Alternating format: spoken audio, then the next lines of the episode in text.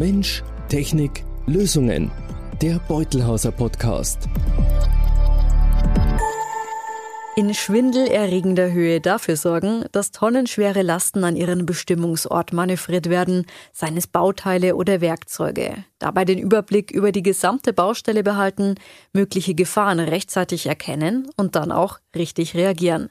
Das ist der Arbeitsalltag von Kranführern. Sie haben einen sehr abwechslungsreichen und zugleich sehr fordernden Job. Die gezielte Ausbildung legt die Basis für erfolgreiches, vor allem aber möglichst sicheres Arbeiten mit dem Kran. Schließlich tragen Kranführer viel Verantwortung für sich und andere. Der Kranführer, der hat die Verantwortung für den ganzen Kran. Der kommt morgens auf die Baustelle und ist ab da komplett für den Kran verantwortlich. Er muss eine Sichtkontrolle machen. Er muss sich die Seile ansehen. Er muss den Zustand des Krans beurteilen können. Er muss ganz genau wissen, kann ich den Kran in Betrieb nehmen, ohne irgendjemanden zu gefährden, oder ist es eher sinnvoll zu reagieren und den Vorgesetzten zu verständigen? Was ist, wenn kein Vorgesetzter da ist? Er muss kennenlernen, was ein Krankontrollbuch ist. Die meisten wissen, wissen zwar, dass es ein Buch gibt, das wo irgendwie im Schaltkasten drin ist, aber dass ich das Buch zu führen habe und meinem Vorgesetzten gegenzeichnen lassen muss bei irgendwelchen Schäden am Kran, das wissen die wenigsten. Sagt Julian Heider von Beutelhauser Safework. Denn klar ist, Krane sind nun mal gefährliche Maschinen und Sicherheit rettet Leben. Wir haben Julian Haider auf dem Kranplatz am Beutelhauser Firmensitz in Passau bei der letzten Schulung angehender Turmdrehkranführer begleitet. Was ist denn eigentlich die wichtigste Eigenschaft eines guten Kranführers? Selbsteinschätzung, würde ich mal sagen. Ein guter Kranführer muss ganz genau wissen, wie er reagieren muss. Der darf auf keinen Fall äh, sich überschätzen, aber natürlich muss er auch genau wissen, was er kann, dass er den ganzen Arbeitstag sagen wir, zeitlich und auch lukrativ für den Unternehmer nutzen kann. Daneben braucht es natürlich wichtiges Grundlagenwissen. Fünf Schulungstage waren der Theorie gewidmet. Also Montag haben wir gestartet mit der DGUV-Vorschrift 52 Krane. Die ganzen Gesetzeslagen, die Pflichten des Kranführers, die haben wir da in- und auswendig gelernt. Dann geht es über Technik des Turmdrehkrans, welche Lastbereiche habe ich, wie funktionieren meine Sicherheitseinrichtungen, Überlast, wie funktioniert ein frequenzgesteuerter Kran, was ist der Unterschied zum schützgesteuerten Kran, Vor- und Nachteile, Standsicherheit, Kräfte wie Torsion, die auf den Kran wirken. Also bunt, bunt, bunt gemischt. Und jetzt geht's rein in die Praxis. Drei verschiedene Methoden werden bei der Schulung eingeübt. Wir starten beim Obendreher. Hier ein Liebherr 112 ECH mit einem Ausleger von 55 Metern. Unser Parcours besteht aus hier aus einem Startpunkt.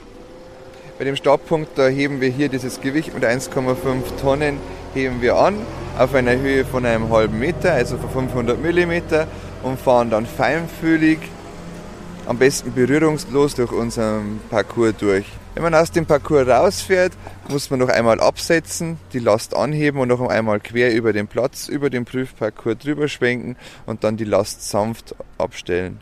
Bewertet wird feinfühliges Fahren, flüssiges Fahren, außerdem die Zielgenauigkeit beim Absetzen der Last und natürlich auch eine Zeitvorgabe. In diesem Fall wird mit einem Einweiser gearbeitet. Er kommuniziert mit dem Kranführer via Handzeichen, erklärt uns Kranschüler Michi. Ne, zum Beispiel, wenn man so nach oben kreist mit den Armen, ne, wenn ich den Handzeichen nach oben, dann weiß er Bescheid, dass er die Last aufzunehmen hat. Andersrum ist es halt, wenn man nach unten die Last lassen will, Handzeichen nach unten und kreiseln, da weiß er Bescheid, dass er es langsam ablassen soll. Der Einweiser achtet auch darauf, dass die Umgebung frei ist und sich keine Personen im Gefahrenbereich befinden. Und was ist die größte Herausforderung bei der Arbeit mit dem Obendreher? Das Gefühl halt reinzukriegen, wie der Kran arbeitet. Also wenn du mit dem Joystick halt drüber lenkst, ne, dass er halt nicht zu, zu schnell oder zu ruppig anfährt solche Sachen halt. Ja, auch die Sicherheitseinrichtungen kennenzulernen, indem dass man zum Beispiel unseren Topmannschalter die ganze Zeit gedrückt halten muss. Oder auch die Höhe an sich. Viele haben ja erst einmal ein Problem mit der Höhe. Man ist da oben 30 Meter hoch in der Kabine drinnen, der Kran, der bewegt sich. Dann beim Hochsteigen ist man den Witterungseinflüssen ausgesetzt, wie Regen. Jetzt im Winter ist natürlich der Turm morgens immer durch den, durch den Nebel sehr vereist. Also das ist schon eine Herausforderung, die wo so ein Turmträgerführer, Schüler jeden Tag bewältigen muss bei uns. Vom Nutzen der Schulung ist Michi jedenfalls überzeugt. Damit man halt die Erfahrung auch hat und weiß, wie die Abläufe sind, um so einen Kran überhaupt bedienen zu können, weil man weiß, auf Baustelle ist viel los, dass man die Sicherheitsabschnitte alles kennt. Stichwort Sicherheit oder dann auch Sicherheitseinrichtungen. Was müssen wir dazu wissen?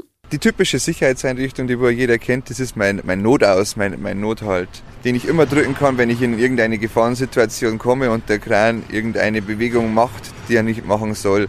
Ich vielleicht mit der Bedienung überfordert bin, wenn ich noch frisch bin oder wenn ich einfach nicht klar denken kann und den Kran so steuern kann, dass ich, dass ich jetzt genau die richtige Bewegung ausführe. Dann gibt es den Nothalt.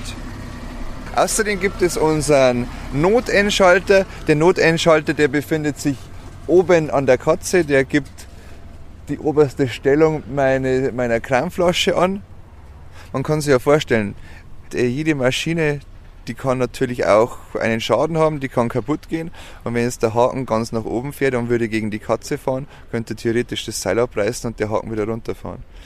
Deswegen ist es so wichtig, diese Sicherheitseinrichtung zu kennen und sie auch bei den tägigen Einsatzprüfungen am Kran zu prüfen. Obendreher, Haken dran, weiter geht's mit Parcours Nummer 2. Hier wird mit einem Undendreher geübt, vom Steuerstand aus. Also wir haben hier einen 34K, das ist die Bezeichnung unseres Liebherrkrans, das ist ein typischer Undendreher mit 34 Metertonnen. Diesen Kran, den fahren wir jetzt hier in der Turmdrehkranausbildung von unten, aber vom Steuerstand. Das bedeutet, dass eine kleine Kanzel am Turm befestigt ist und dass der Kranführer nicht vom Boden aus bedient, sondern eben von der Steuerkanzel am Turm. Wie man hier sieht, muss er das Gewicht aufheben, rüberschwenken, in den Parcours einstechen, berührungsfrei durchfahren und flüssig und am besten ohne die Gefährdung irgendwelcher anderer den Parcours meistern. Und wieder Hub ab.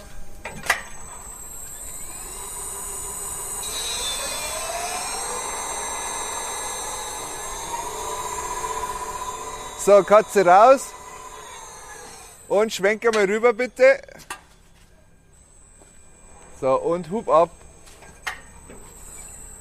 So, zwei Meter. Ab. Langsam. 50, 40, 30, 20, 10 und Stopp. Super. Jetzt haben wir es. Jetzt ist ein guter Zeitpunkt, um über das Thema Materialschonung zu sprechen.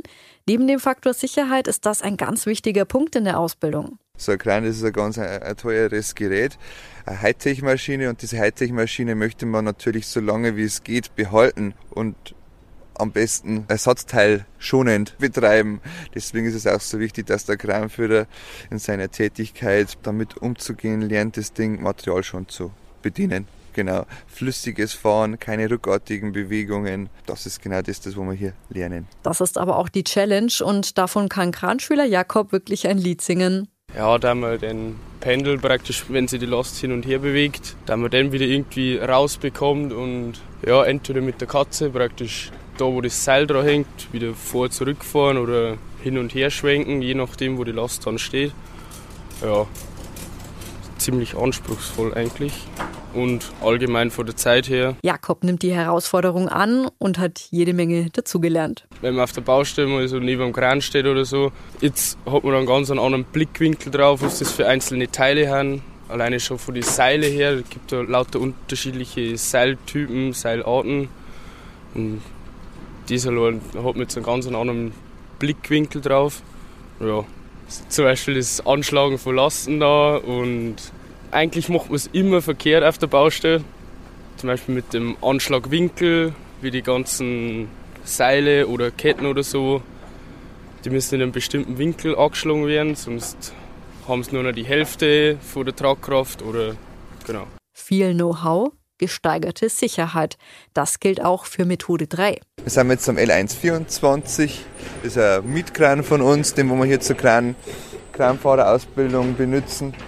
Da sind wir, haben hier einen Parcours aufgebaut, den wir vom Boden aus befahren, also typisch mit der Fernsteuerung der Last nachgehend. Der Parcours der ist so aufgebaut wie ein Rechteck. Die Last wird abgehoben, durch den Parcours durchgeschwenkt und dann zurück zum Startpunkt geschwenkt und wieder ruhig abgesetzt. Was man hier sieht, ist eine typische Dynamik im Kran durch ruppiges Fahren. Das soll man am besten vermeiden.